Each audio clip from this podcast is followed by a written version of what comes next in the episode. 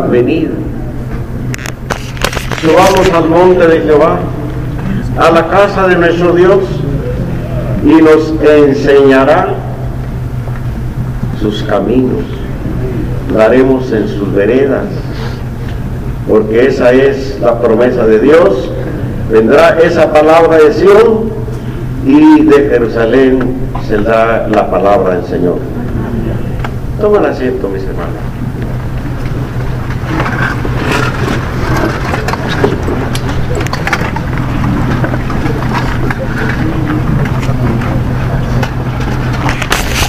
Tenemos, hermanos, una parte en la que se va a recordar estos precisos momentos cercanos a la bendición que el día de mañana Dios nos la va a permitir.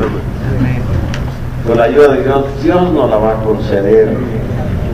Es algo muy santo, muy hermoso.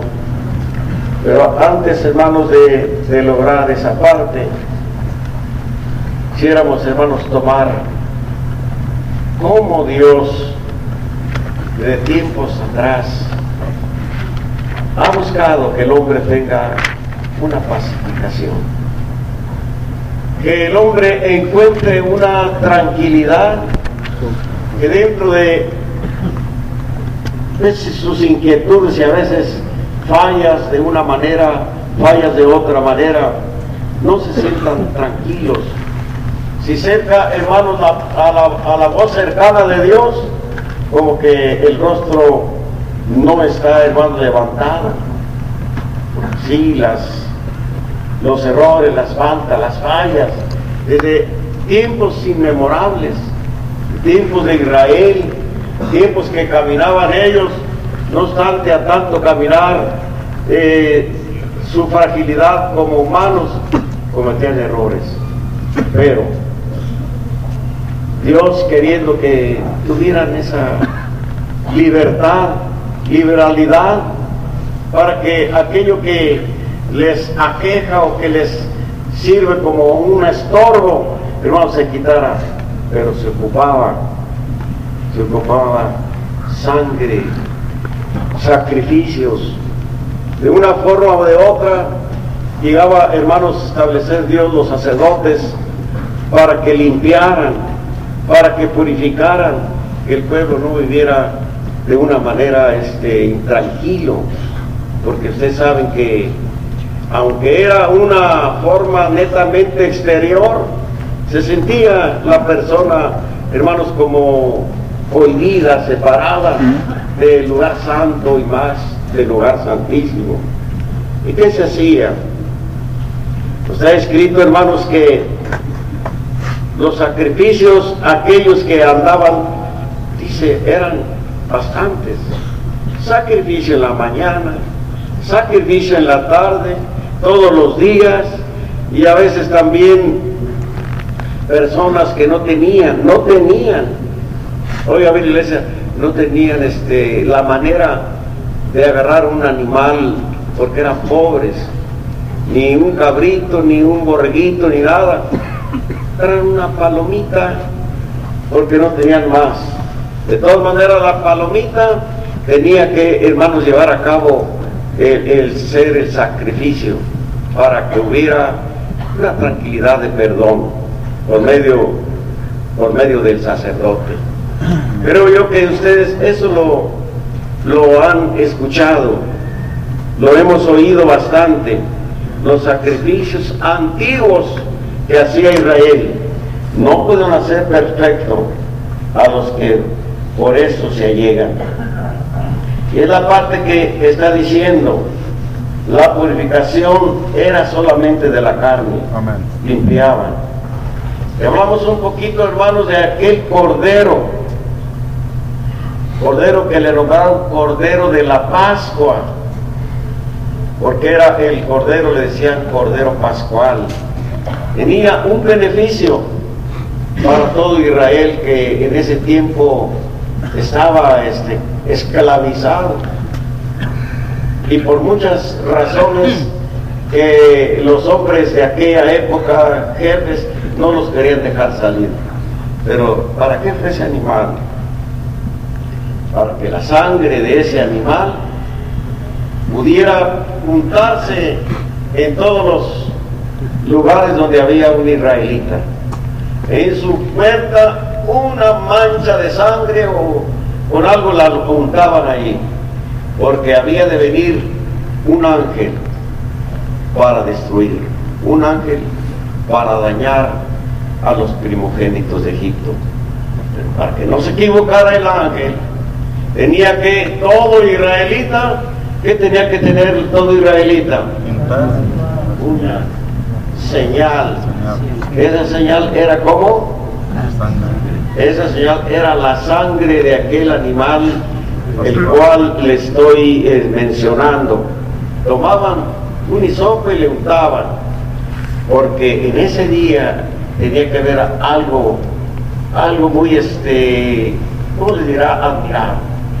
Ya tanto, tanto que no los dejaban salir, pero una vez que el ángel heridor comenzó a quitar la vida a los primogénitos de Faraón, todos los hijos, incluyendo los de niños pequeñitos de toda la área de Egipto, hermanos, llegaba el ángel y les quitaba la vida. Llegaba el ángel y les quitaba, aún también el de Faraón. Era, era la mortandad inmensa, grandísima, pero todo Israel, teniendo esa, esa señal, se libraba. El ángel pasaba de un lado a otro y dice, como aquí hay una señal, aquí no entro. Si aquí no hay una señal, aquí sí entro. Y, le quitaba la vida a los niños, a los primogénitos. ¿Sí me doy a entender? ¿Qué estaba pasando ahí? Que estaba Dios este, presionando con castigo de muerte a todos los ejércitos de, Faraón, a todos ellos, para que dejaran salir, para que dejaran salir a, los israelitas. No los querían dejar Y no salen, y no salen, y, no salen. Pero una vez que vieron que todo Egipto había una mañana, una lloradera, aquí y allí y más allá y todo, llore y llore porque todos los niños que habían pasado habían muerto. ¿Qué les dijo Faraón? No, no, que ese pueblo se quede. Se vaya que ya se vaya. Entonces ahora comprendemos, para que ustedes lo analicemos juntos, eh, el por qué, hermanos, este beneficio, las señales que Dios pone con sangre. Dice, todo era en aquel tiempo de ese animalito bien con sangre. Poner en las señales y luego, hermanos, comer aquel animal y salir, hermanos, de, de la esclavitud que también significaba eh, que ese animal tenía que apresurarse a salir. ¿Cuál era la comida? Ustedes todas ya la hemos oído por la Biblia, la hemos entendido, que la comida de Israel tenía que ser rápida.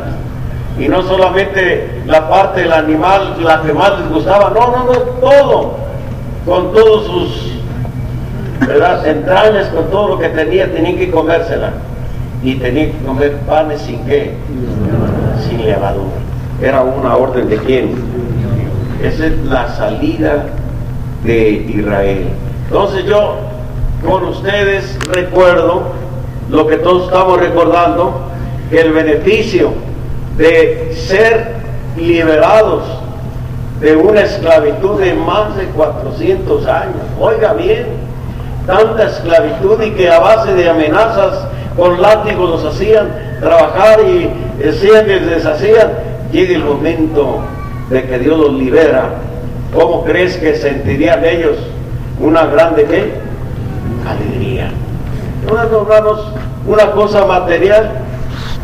Estaba hermanos, hermano en Durango y hay un hermano que estaba constante a, la libertad de cantar, de orar, de, venir a servirle a, a su Dios y de repente, dónde está? Pues, el hermano está prisionero.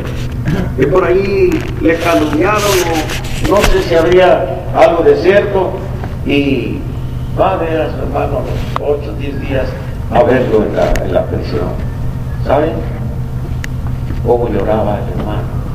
Ay, hermano, dice, ¿cómo me acuerdo de las escuelas dominicales? ¿Cómo me acuerdo de los servicios? Y ya estaba ahí un cantito. ¿Cómo me acuerdo yo de las oraciones? Y aquí estoy en estos, estas rejas que no puedo salir. Y comenzó a llorar y llore. Hermano, órele al Señor. Quiero estar en la escuela dominical. Quiero estar en los servicios. Quiero estar porque es, eh, mi alma la que necesita. Yo le pregunto a ustedes, hermano, ¿de veras necesitaría su alma? ¿Sí o no? ¿De veras recibir? Sí. Necesitaba su alma estar congregada y alabando a Dios, pero ¿por qué no podía? Porque estaba preso, tras de unas rejas. Y una vez que llegó el tiempo en que pues se le comprobó su inocencia y el día que salió, les digo la verdad, hermano. Cuando salió un poquito de aquí, comenzó a dar brincos y no había qué tanto hacer, ya se iba para un lado de contentamiento para otro. Pregunto yo en la iglesia, ¿será mucha alegría la libertad? Mucha alegría, porque eran esos brincos, esos que manifestaciones de alegría, ¿por qué eran? Porque ahora estaba como. Ahora imaginémonos a Israel, hermano. Israel, 400 y qué, y tantos años de estar esclavos, y llega el momento en que todas sus casas tienen, hermanos, aquella mancha de, de la sangre de aquel animal, y todas las niños, niñas de ellos libres, y por allá llore y llore, quejándose, vayas, vayas. Y les quitaron oro y plata y todo se llevaron cuando salió Israel. ¿Cómo creen que salían? ¿Tristes? ¿Cómo salieron? Ahora yo digo, la libertad es alegría, la libertad es contentamiento. Y hay una, una voz que ustedes la oyen en cantos, hermanos. Dice el himno, libertad que alcancé. Que Él no me dejó que. Dice que hay una libertad también nuestra. Pero estamos hablando de aquel, de aquel tiempo. Porque queremos nosotros leer un poquito cómo era una de las cosas que más, este, ¿qué diremos? Más saboreó Israel después de tanto tiempo, aunque salió a un monte a orar, a cantar, a una parte desértica quizás, pero libres. Y, ustedes saben toda la historia, el, Señor les abrió el mar y, porque el enemigo quería regresarlos, pero el triunfo fue de quién? Oiga la iglesia, ¿de quién fue el triunfo? El triunfo fue del Señor. Quedaron libres. Por eso, hermanos, decimos, qué bonita es la libertad. ¿Sí o no? Sí. Ah, se la puse material, ahora dígame espiritual. ¿Será mejor? Sí. Cuando hay libertad, ¿qué es lo que liberta el alma? ¿El espíritu de quién? Nos liberta el alma. Eh, eh, la conciencia se tranquiliza. Hermanos, el cuerpo también se alegra, pero hay una gran libertad que el Señor nos la da. ¿Por su grande qué? Por su grande misericordia.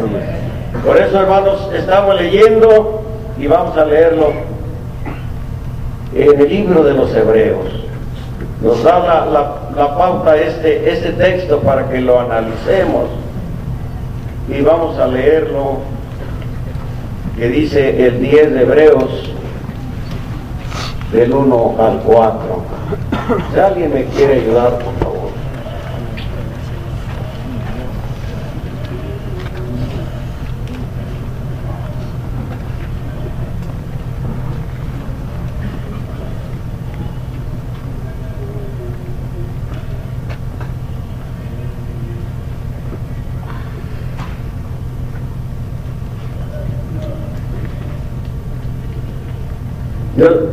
el hermano. Voy a volverlo a releer para que algunos hermanos lo alcancen a oír. La ley, teniendo la sombra de los bienes venideros, sombra, no la imagen misma, no la imagen misma de las cosas, nunca pueden por los mismos sacrificios que se ofrecen continuamente cada año a ser perfectos a los que se acercan. De otra manera, cesarían de ofrecerse, pues los que tributan este culto limpio una vez no tendrían ya más conciencia de pecado. Dios les pague y tomen así.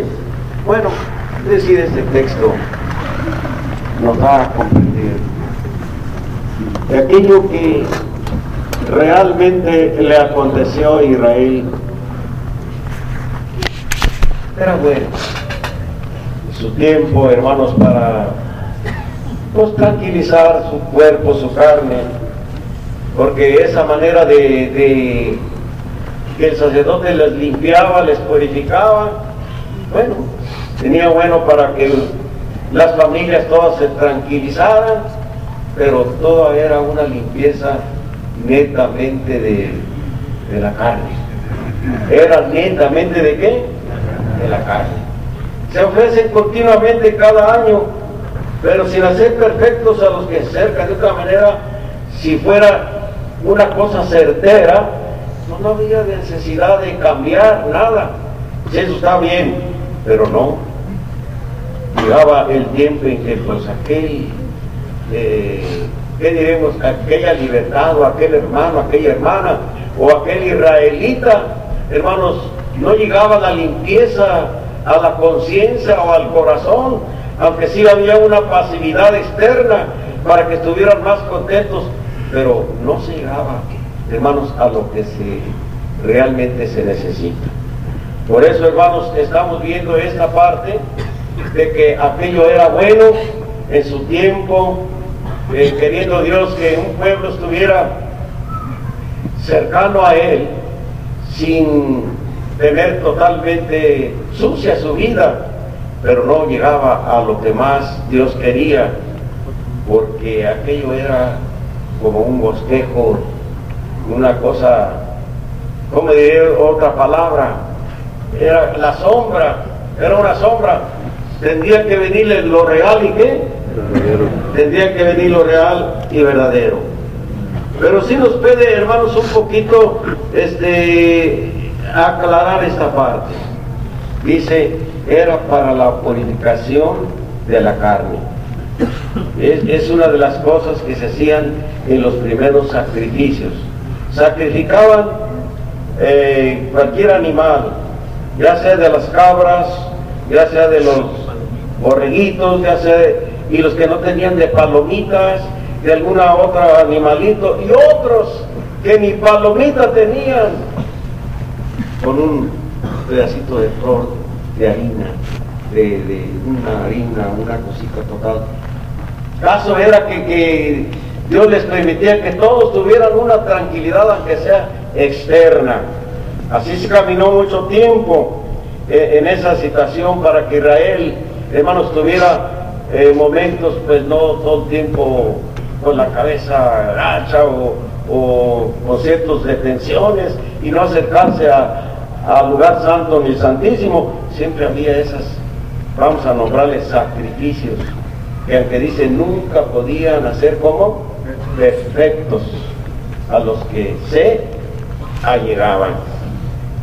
Ustedes saben que el cordero que, que usó para la Pascua no era un, cordero cualquiera, lo apartaban desde el día 10 hasta el día 14. Ese lo apartaban, lo, separaban de los demás.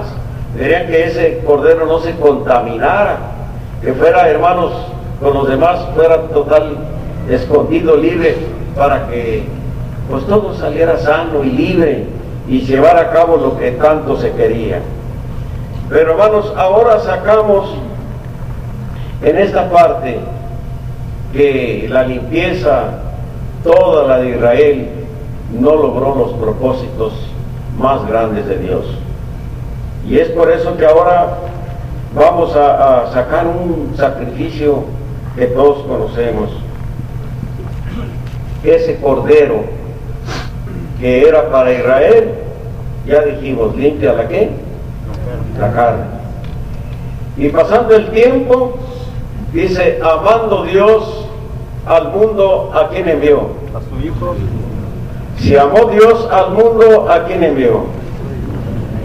No, lo envió, oiga bien la iglesia lo envió, porque en realidad todo lo que se llevó a cabo en, en- en la forma de ayudar, de limpiar, de purificar, de santificar, todo lo que se hizo antes de que viniera Cristo, no logró el Señor este, cautivar corazones, limpiar conciencias, este, porque usó mucho la palabra, este pueblo de labios me qué.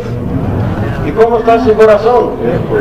Su corazón está lejos de mí. No lograba, hermanos, a base de sacerdotes, y llegaba un sacerdote y por la muerte llegaba otro, y llegaba otro, pero sacrificio en la mañana, sacrificio en la tarde, y así de una manera, y no se podía llevar a perfección al hombre que estuviera más cercano a quién, más cercano a Dios.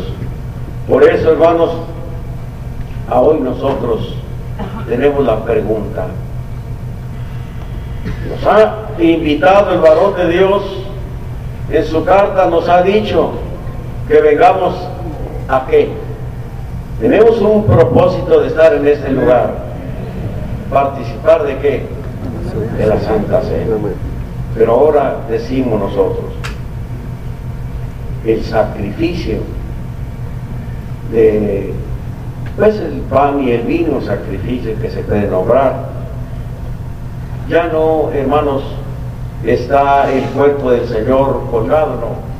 Ahora, hermanos, lo que se está, hermanos, tratando de hacer que el sacrificio que hoy hace el hermano para venir y el sacrificio que hace el Señor para recordar el pan y el vino, hermano, viene siendo superior, superior a aquel animalito.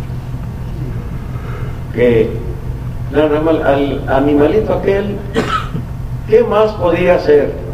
No obstante que ahora la muerte de Jesucristo, este, fue, hermanos, de una manera tan, tan alta, tan sublime, eh, eh, en cuanto a su producción, aunque él, como dice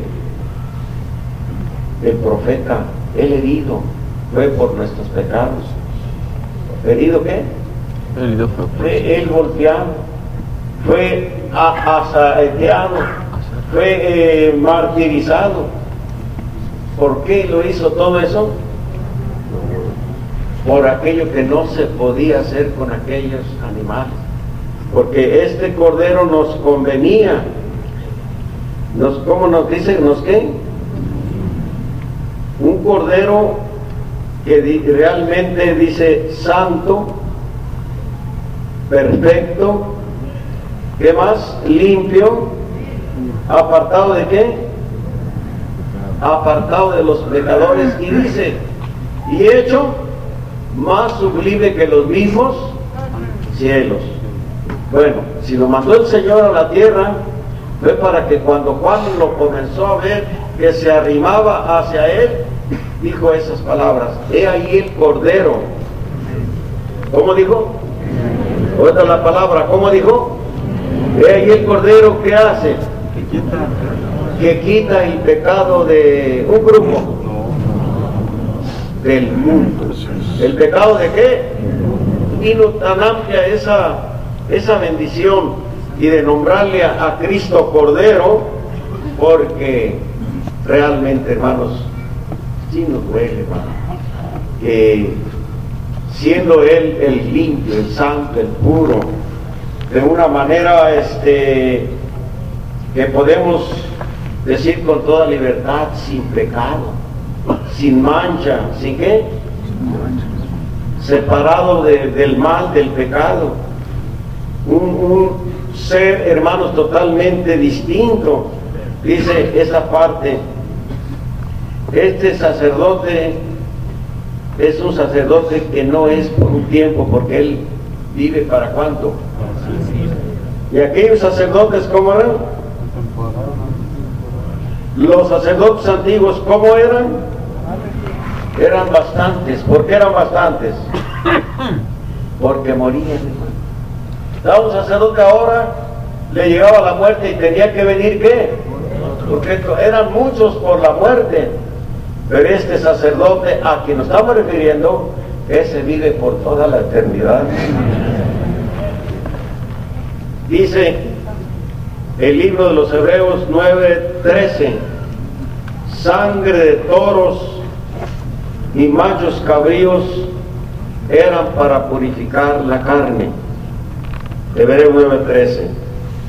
Y luego dice, ¿cuánto más la sangre de Cristo limpiará nuestra conciencia de obras muertas para que sirvamos al Dios vivo? Y dice bien, dice que la sangre de Cristo limpia qué cosa?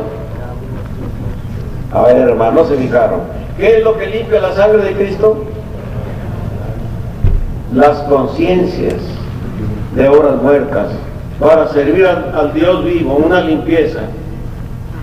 Ese, ese sacerdote para, vive para siempre, para interceder por nosotros, vive para siempre, para interceder por quién.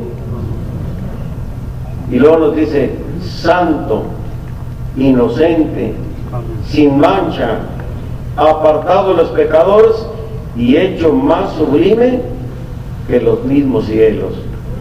Hebreos capítulo 7, 26.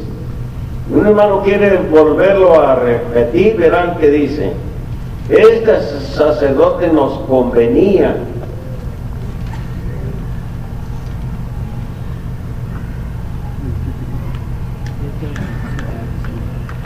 Gloria al Señor.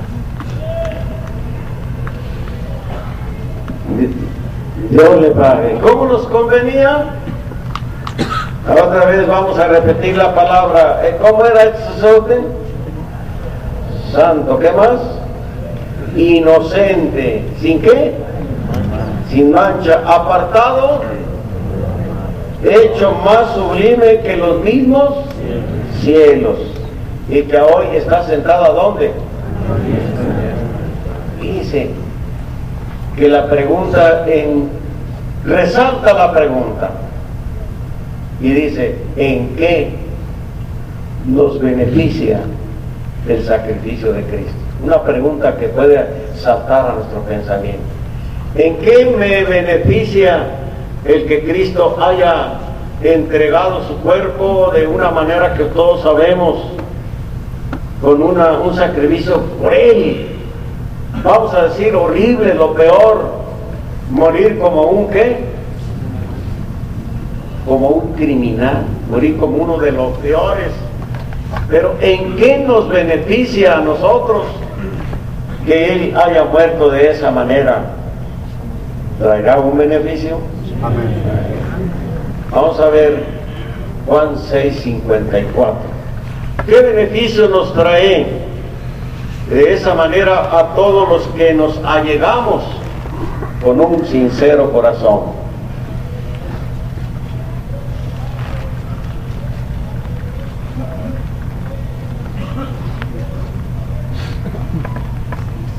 Dios le pague. Veámoslo una vez más. El capítulo 6 de Juan. Vamos a ver desde el verso 51. Yo soy el pan vivo que he descendido del cielo. Si alguno comiere de este pan, vivirá para cuándo? Para siempre. Y el pan que yo le daré es mi carne, Amén. la cual yo daré por la vida del mundo. Entonces los judíos contendían entre sí diciendo, ¿cómo puede este darnos su carne a, a comer su carne? Jesús le dijo, de cierto, de cierto te digo, si no comieres la carne del, Hijo del Hombre y bebieres su sangre, no tenéis vida en quién? En vosotros. No tenéis vida en vosotros. Y porque mi carne es verdadera comida y mi sangre es. Luego dice el verso 56. El que come mi carne y bebe mi sangre, en mí permanece. Y yo en él. Le tenemos ahí. Ahora sí el hermano comprende que el que realmente eh, llega a participar de esta bendición con dignidad, con limpieza, con pureza, de una manera de lo mejor que se pueda, ¿qué bendición tiene? ¿En quién permanece? Eh, permanece en Cristo y ¿qué hace Cristo? Y Cristo permanece en él. Entonces, ahí se encuentra una unidad, una unidad tan estrecha que digo, qué bendición pertenecer. Yo digo, bueno, aquellos hermanos que hacen la, la manera de, del pan y el vino, pues el pan se hace con muchos granitos de, ¿de qué hacen? de trigo, un montón de granitos de trigo. Y el vino se hace de muchas uvas. Entonces, si hay muchos granitos para formar el pan, y que ahora el pan se va cortando poco a poquito para que ustedes y nosotros participemos, estamos dando a entender que de un solo pan, de un solo pan que es bendecido por el apóstol del Señor, de ese pan comemos, de él participamos todos. ¿Y de quién estamos participando? Del cuerpo de Cristo. No precisamente como se va a entender en que el pan se convirtió en una pierna, en una parte de, del cuerpo de Cristo, no, pero es una representación. Cuando él instituyó la cena, y les dio el pan, les dijo, esto es mi cuerpo. ¿Verdad cómo dijo? Esto es mi qué? Que por vosotros, pero no el Señor no agarró un pedazo de dedo, ni se quitó un pedazo del cuerpo y le dije, este es mi cuerpo, cómanselo, no. Esto. ¿Y a qué le nombró esto? Al pan. A ver hermanos, ¿a qué le nombró esto? Al pan el pan que estaba representando. Ahí lo partió, lo bendijo y lo partió y lo dio a cada uno, dando, dando a entender que de una manera simbólica, de una manera eh, que presentaba el pan, cada uno comió. Dice, mi carne y yo mi sangre. Les dio la copa y también vieron la copa y, y ¿qué vieron? La sangre del Señor pero no totalmente que agarraron realmente la sangre. En ese tiempo todavía no nos crucificaban, en ese tiempo todavía no vertía sangre, en ese tiempo todavía su carne no había sido este, golpeada o despedazada, no habían hecho garras parte de su cuerpo. No tanto dijo, esto, ¿cómo dijo? Esto es mi qué. Para que hoy ustedes noten que algunos que ya han estudiado bastante, creen en la transustanciación. es una palabra que utilizan para decir cuando agarran una obleíta que hace la iglesia mayoritaria, una oblita redondita, y se dan a la gente le dicen que, que deben no masticarla, porque según ellos, ¿saben los hermanos según qué? Según ellos, ¿qué dicen? Si vas a morderla, vas a morderle la qué? La carne al Señor. Dice nomás, tanto que estudian para venir pensando que aquella real, realmente se hace carne. Y el vino realmente se hace sangre. Que esos elementos eh, le no la transmutación porque se convierten en lo que ellos están diciendo. ¿Será cierto eso, hermano? son pura fe. Y la gente sí les la gente sí, deja. Pero si, si la parte está bien clara, él agarró pan, él agarró vino y le dijo, esto es mi qué. No se quitó un pedazo del cuerpo y miren, este es mi cuerpo y, y cómense este pedazo de brazo. Eso no lo hizo el Señor, sabiendo que él estaba, y el que con mi carne ve mi sangre, en mí qué? ¿Y yo? ¿Qué bendición tiene el hermano? Entonces, ofrenda una, una comunión. Bueno, alguien le preguntaba a su hermano de los que vienen de la iglesia de Saltillo, oye hermano, este, el que va a, tomar la Santa Cena, dice la pregunta, es que cuando va de acá, que va totalmente desprendido, desconectado de, Cristo, porque luego dicen, cuando van a la Santa Cena, ya se van a unir con Cristo. Y, mientras no llego yo a, participar en la Santa Cena, yo les hago la pregunta. Si no llegamos a participar en la Santa Cena, ¿estamos desunidos? No. Hermanas, ¿estamos desunidos? Dice, un hermano, hermano, voy a ir a la Santa Cena. Este, pero luego me dice, bueno, si no la vas a tomar, estás desunido. ¿Es cierto? No, mi hermano, lo que pasa es que vamos a refrendar. ¿Qué quise refrendar? Renovar, aunque ya estamos unidos, pero al venir aquí, ¿qué pasa con los lazos? Más, más se une el hermano. Renueva, ¿qué es lo que renueva? A ver, hermanos, ¿qué renueva el hermano? ¿El pacto con quién? Son renovaciones del pacto.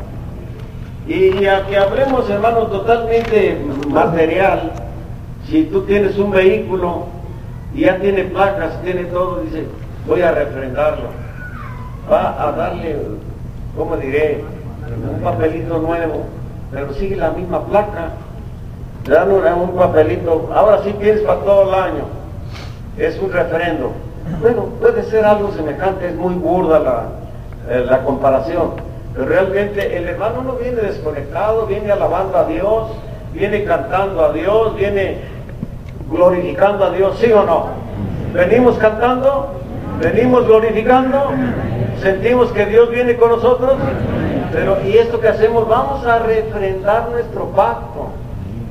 Y yo recuerdo que el varón de Dios le dijo a un hermano, mire hermano Fraín, se llama Efraín el hermano. Siempre que pueda y que tenga todas las libertades, nunca deje de participar de la Santa Cena. Yo estaba allí chiquillo, temprana edad que le estaba oyendo, nunca deje de participar de qué. Y, ya le digo, sí hermano, yo siempre que llegue el momento de ir y que luego van a otra parte, a mí me gusta ir a participar. Sí, sí hágalo, dice. Porque cada vez que uno va a participar es refrendar. ¿Es qué? Refrendar la comunión con quién. ¿La comunión con quién? La comunión con Dios. Es algo, hermanos, de los cuales recordamos que fuimos comprados, que fuimos, pues sí, la palabra clara, fuimos comprados a precio de qué? sangre. Y vamos a refrendar esa bendición y el hermano que ya no le da mucho interés a venir a la Santa Cena, no porque no pueda, sino porque no quiere. Pues dice, el cabo ya la tomé el año pasado, ¿para qué voy? Yo digo el que no puede, porque hay hermanos que a veces realmente no pueden, por enfermedad o porque realmente una eh, algo muy alto, muy una cosa que de enfermedad de algún familiar o algo no pueden venir, puede ser que hay disculpa, dispensa, pero el hermano que pueda hacerlo y no lo hace, voy a decirle, aquel, ¿dónde está el pecado? ¿Dónde está el pecado? El pecado está en aquel que puede hacerlo y no lo hace. Porque dice, bueno, pues yo para qué lo hago ya estoy así de esa manera. No, hermano. Es que es necesario que siempre que podamos tengamos ese acercamiento al Señor. ¿Qué, qué, satisfacción siente el hermano cuando toma una partecita del pan que simboliza? ¿Qué simboliza? A ver, hermanas, ¿qué simboliza? Toman un panecito y cuando lo comienza a masticar el hermano y a, y estar tomándolo, siente bendición, sí o no. ¿Sí o no? ¿Se siente una alegría? A veces hay oro, a veces hay hasta bendición, porque realmente aquello está representando el cuerpo de quién? Unido al cuerpo. Si yo no tomo de aquel pan, pues no voy a refrendar mi, mi unidad con el Señor. Por eso es importante las venidas, como en este día, las venidas a qué? Las venidas a la Santa Cena. Es importante. Y yo me recuerdo mucho esa palabra, hermano, nunca deje de participar.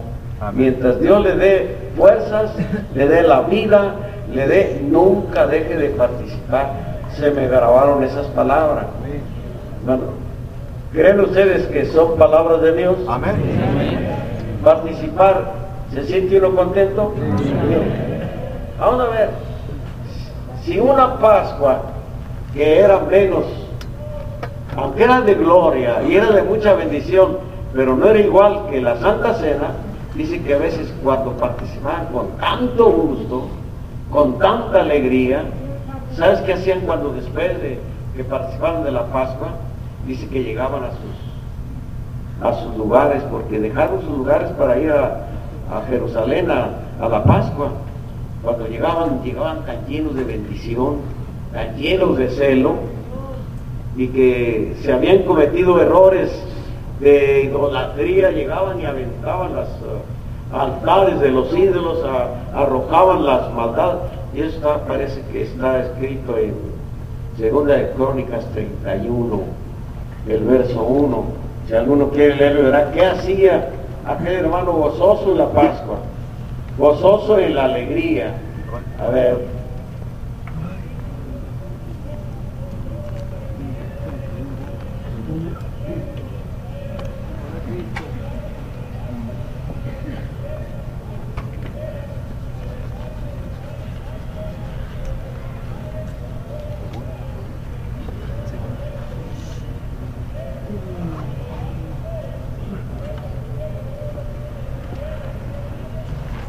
Pague, hermanos. Dios se los pague. Volvemos una vez a leer otra vez esta parte. Hechas todas, después de la eh, alegría de la Pascua, si podemos ver un poquito antes de lo que está, vamos a leer, dice el verso 25 del capítulo 30.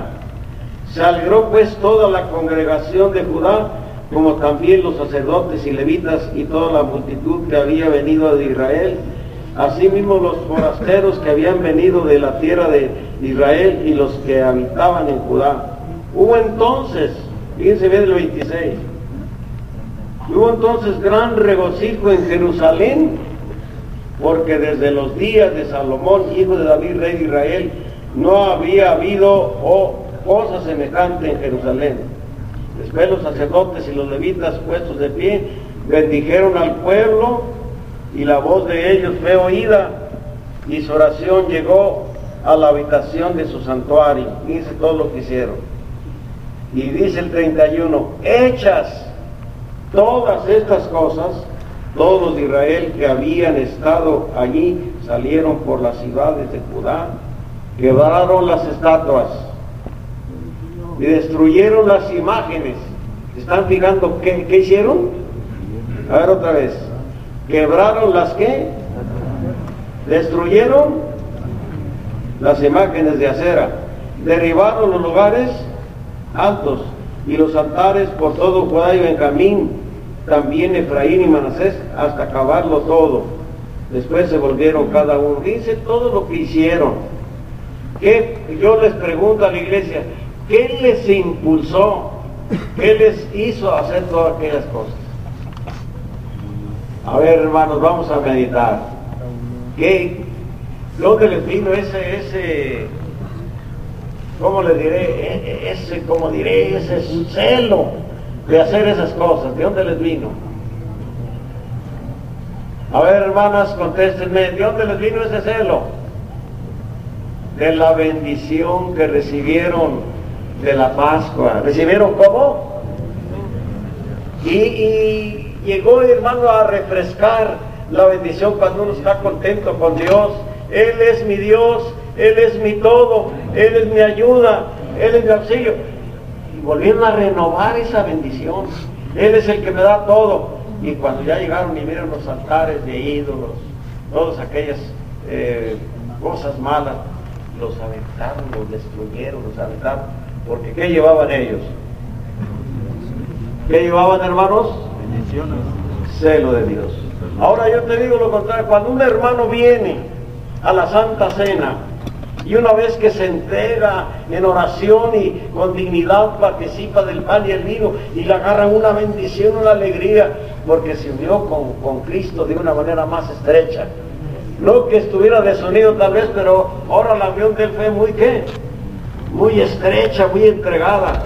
Regresa, como dice uno de los cantos, regresa, ¿qué haciendo a su, a su iglesia, a su ciudad? ¿Qué va a hacer allá? Llega igual como, como si no hubiera nada. ¿Cómo llega? ¿O cómo debe llegar? ¿Sabe cómo debe llegar? Si hay un hijo que está mal, hijo, ya no quiero recibirte porque estás mal, mejor componte.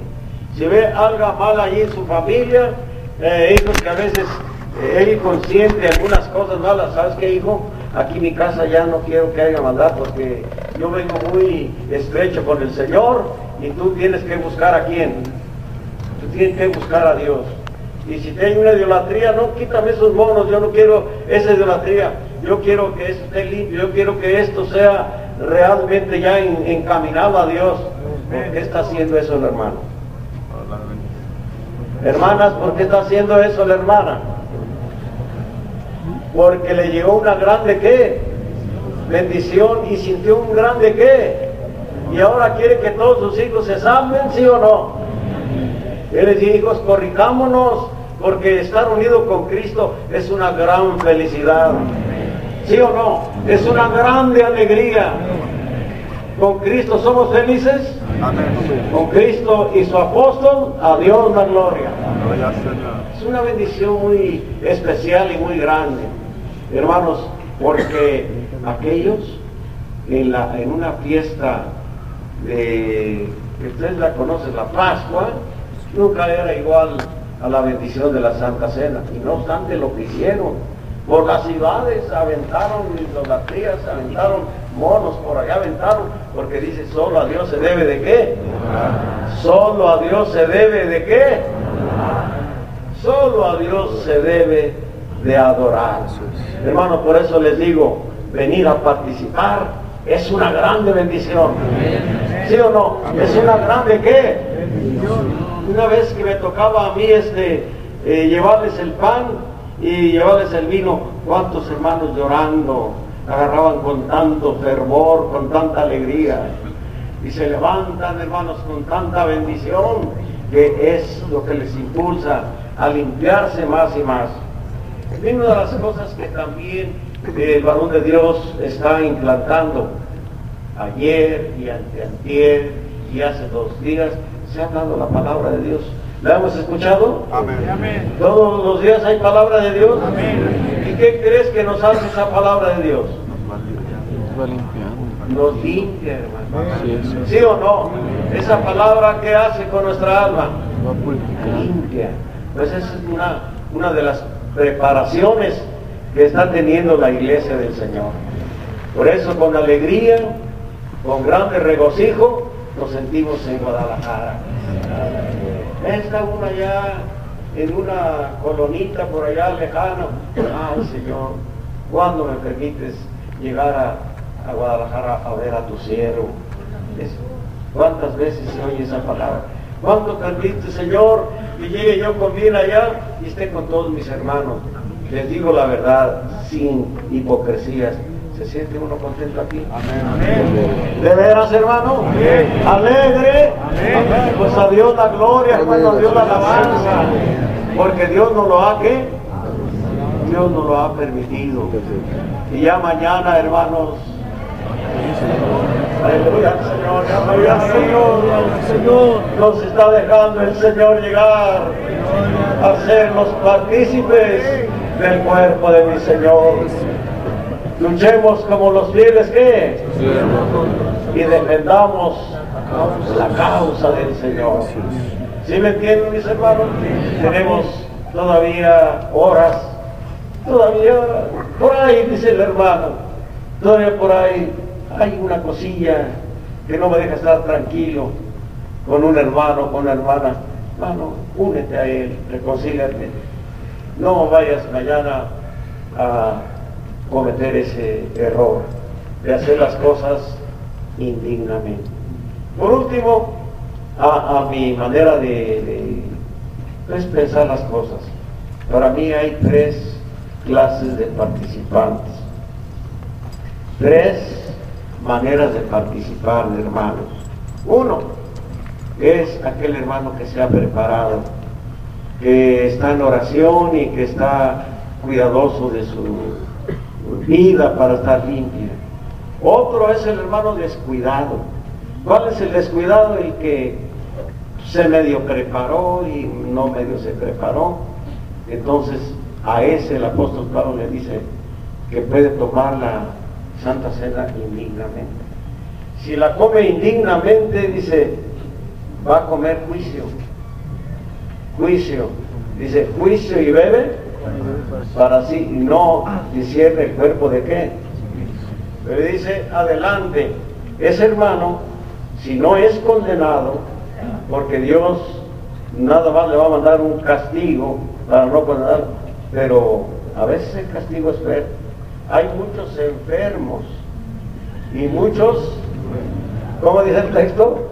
Hay muchos como enfermos y muchos y algunos duermen. Ahí está el problema. Yo les dije a, los hermanos que me tocó antes de venir, a los hermanos de Salt- hermano Saltillo, pueden ustedes evitar el juicio. ¿Cómo lo van a evitar? ¿Cómo no van a comer juicio? Que vayan limpios, que vayan preparados, que no haya encores, rencores, que no haya robos, que no haya pleitos, que no haya... Límpiense, para que no coman juicio ni beban. El, último participante es aquel, como tipo Judas. Después del pan, ¿quién entró? ¿Cómo? Él comió el pan y enseguida del pan entró Satanás. ¿Cuántos aquellos que venimos mal total, o que vienen totalmente mal, que no traen ni el deseo sincero de vienen por alguna cosa material o, vender o comercial, lo que sea, y no tienen, van a comer el pan y entra Satanás. ¿Sabes qué hacen llegando a sus iglesias? A puro criticar, a puro murmurar, y que contra el siervo de Dios, y que contra el encargado, y que contra esto. ¿Qué pasó con ese pan? No me entendió le dice que, que después de ese pan que entró, ¿y qué hizo Satanás? ¿No crees que Satanás le da, le da realce a la iglesia? ¿Qué comienza a hacer ese hermano? Habla de convenencieros y que ahí nomás van a esto y que hay gente mala de todo, pero es aquel que toma el pan, que le toma de una manera, hermanos, como enemigo, ya no indignamente, peor indignamente. Tipo, tipo Judas que él al tomar el pan entró Satanás y le dijo, lo que hay de hacer, hazlo, hazlo pronto, vete a hacerlo, de una vez. Hermanos, son los tres participantes, pero yo con todo el deseo para mis hermanos de este lugar, de todos de afuera, los que me oyen afuera como los que estamos adentro, es el grande deseo de que digamos, Señor, lo vamos a tomar con toda dignidad. Que la oración del varón de Dios nos ayude y que esto sea bendición para nuestra alma y que todos seamos amigos, todos seamos unidos, todos seamos ya hermanos bien contentos, alabando y bendiciendo su santo y su qué, su bendito nombre. No sé si el tiempo ya se nos, ya se nos fue el tiempo, yo no sé. ¿Qué horas tenemos? Faltan 5 o 10 minutos. No sé, hermanos, si ustedes lo poquito que su hermano lo, lo han entendido. Estoy muy explicado. queremos que el sacrificio de Cristo, ¿para qué nos sirva? ¿Para qué? Para que nuestra alma tenga como y vida como. Pues yo veo que muchos hermanos pasan adelante, qué bueno. Aquí está Cristo, hermano. Aquí está el Señor. Aquí nos va a oír. Aquí Él nos va, hermanos, a ayudar, a auxiliar.